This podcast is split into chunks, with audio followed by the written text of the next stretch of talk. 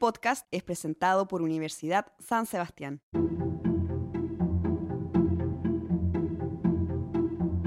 Hola, bienvenidos a la jornada podcast. Mi nombre es Daniela Durán y en el capítulo de hoy hablaremos sobre zona austral, Antártica, intereses al sur del mundo. ¿Cuál es la soberanía de Chile en esta zona? ¿Cuáles son los recursos naturales y científicos que se encuentran en la Antártica y cómo benefician a Chile? Para responder esta y más preguntas, estamos con Karen Manzano, investigadora del Instituto de Historia de la Universidad San Sebastián. Hola Karen, ¿cómo estás? Hola, buenas tardes. Bueno, Karen, para comenzar con esta entrevista, me gustaría preguntarte cuándo y cómo Chile reclamó la soberanía sobre la Antártica. Hay que recordar de que Chile tenía ciudades más al sur hasta Chiloé, con mucha suerte. La zona de Aysén, Magallanes no estaba poblada, salvo por los pueblos indígenas que habitaban esa zona. ¿Qué pasó? Que uno de los principales promotores de esta idea fue Bernardo Higgins. Bernardo Higgins con sus ideas en torno a lo que era seguir hasta Magallanes y hablar incluso en sus cartas de las islas Las Zetland del Sur. Las Zetland del Sur es efectivamente el archipiélago que está al lado de la península antártica. Entonces ya tenemos de que habían intenciones desde los gobernantes hablar de que Chile se extendía hasta más allá. Entonces cuando uno empieza a ver las acciones de Chile, esas van en condescendencia a esa misma idea. ¿Qué quiere decir esto? Ya en el gobierno de Manuel Bulnes se funda lo que es el Fuerte Bulnes en 1843, que después va a dar origen a lo que es Punta Arenas. Y luego ya existe esta idea clara de hacer soberanía en el territorio, seguirse instalando, seguir trabajando en torno a lo que era Magallanes, que fuera realmente sustentable, porque en primer lugar la ciudad cuando se instala no tenía tantas condiciones como para que la gente sobreviviera sin apoyo del norte. Esto hizo de que existieran algunas ideas en torno a la actividad económica y se consolidara lo que es la ganadería ovina hasta el día de hoy. Estamos a punto ya muy cercanos a cumplir 100 años de la reclamación. Esto se hace de manera formal a través del decreto 1747 de 1940. Entonces, este decreto que se firma ese año por medio del gobierno de Pedro Aguirre Cerda establece ya la ubicación y es este triángulo que para todos nosotros lo hemos visto en los mapas, pero que generalmente la gente no repara. Y efectivamente, dice en un sector, este es el sector antártico chileno, 1747-1940. Y se estableció de ese modo porque eran las zonas en donde Cancillería, en donde diversos estudios indicaban que era la zona en donde Chile tenía derechos para reclamar.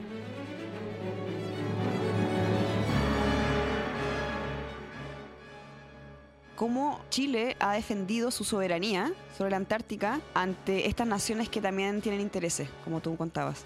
Bueno, una de las primeras acciones fue empezar a hacer reglamentos en torno a lo que pasaba más allá del Paso Drake. De esos reglamentos ya tenemos indicios desde fines del siglo XIX para regular, entre otras cosas, la caza de ballenas, de focas, la instalación de posibles interesados para extraer ciertos productos en esa zona especialmente, lo que era el aceite, el cuero, etc.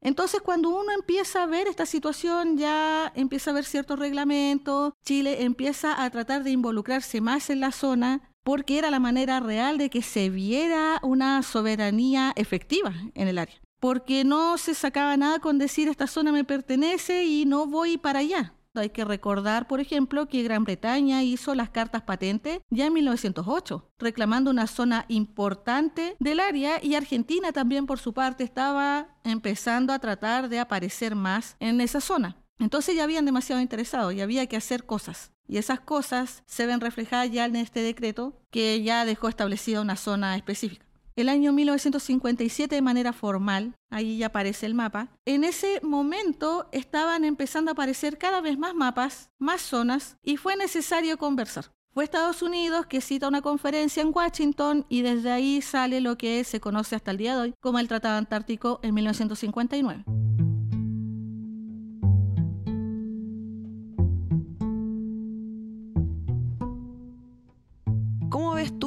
Conocimiento general que tenemos todos los chilenos sobre la Antártica. ¿Qué sabemos de ella? El conocimiento a nivel general es poco. No hay mayor eh, idea de lo que significa lo que es y es algo que se encuentra desde muchísimo tiempo antes. O sea, la revista Topace, 1940, 45, hacía una serie de bromas porque nadie entendía por qué Chile había reclamado una zona si estaba tan lejos. Y esa zona, ¿por qué estaba ahí? ¿Por qué había un mapa? ¿Y eh, qué involucraba? para el resto. Había muy poco conocimiento y eso se sigue manteniendo en muchos lados. O sea, no hay como una idea cabal de entender por qué está ahí Chile. Pero ¿por qué tener soberanía ahí? Porque es un continente que a la larga va a ser clave en el futuro porque hay que considerar que la Antártica es la reserva de agua dulce más grande del planeta. Ese es el gran tema. Y debajo de la Antártica, si uno se pusiera a excavar, encontraría minerales y petróleo. El problema es que aquí siempre han habido dos posiciones. Por una parte, proteger a la Antártica como continente para evitar la contaminación por lo que se entiende las reservas de agua dulce y también van a haber países y potencias que estén interesados en extraer. Y eso ha sido la gran disyuntiva durante muchísimos años y Chile ha optado principalmente por la protección de los recursos y del medio ambiente antártico.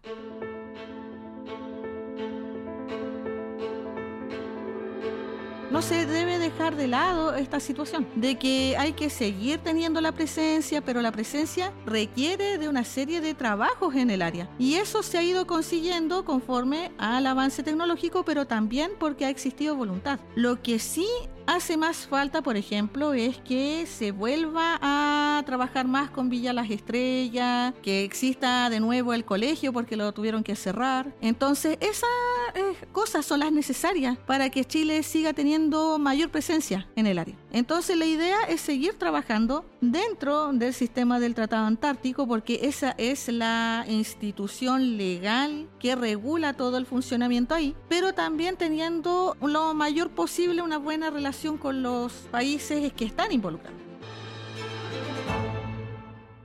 Este podcast fue presentado por Universidad San Sebastián. La Universidad San Sebastián acreditó seis carreras del área de la salud en sus cuatro sedes por la agencia alemana ACAS, certificando el cumplimiento de los más exigentes estándares europeos. Obstetricia, kinesiología, terapia ocupacional, fonoaudiología, enfermería y nutrición y dietética. Universidad San Sebastián. Vocación por la excelencia.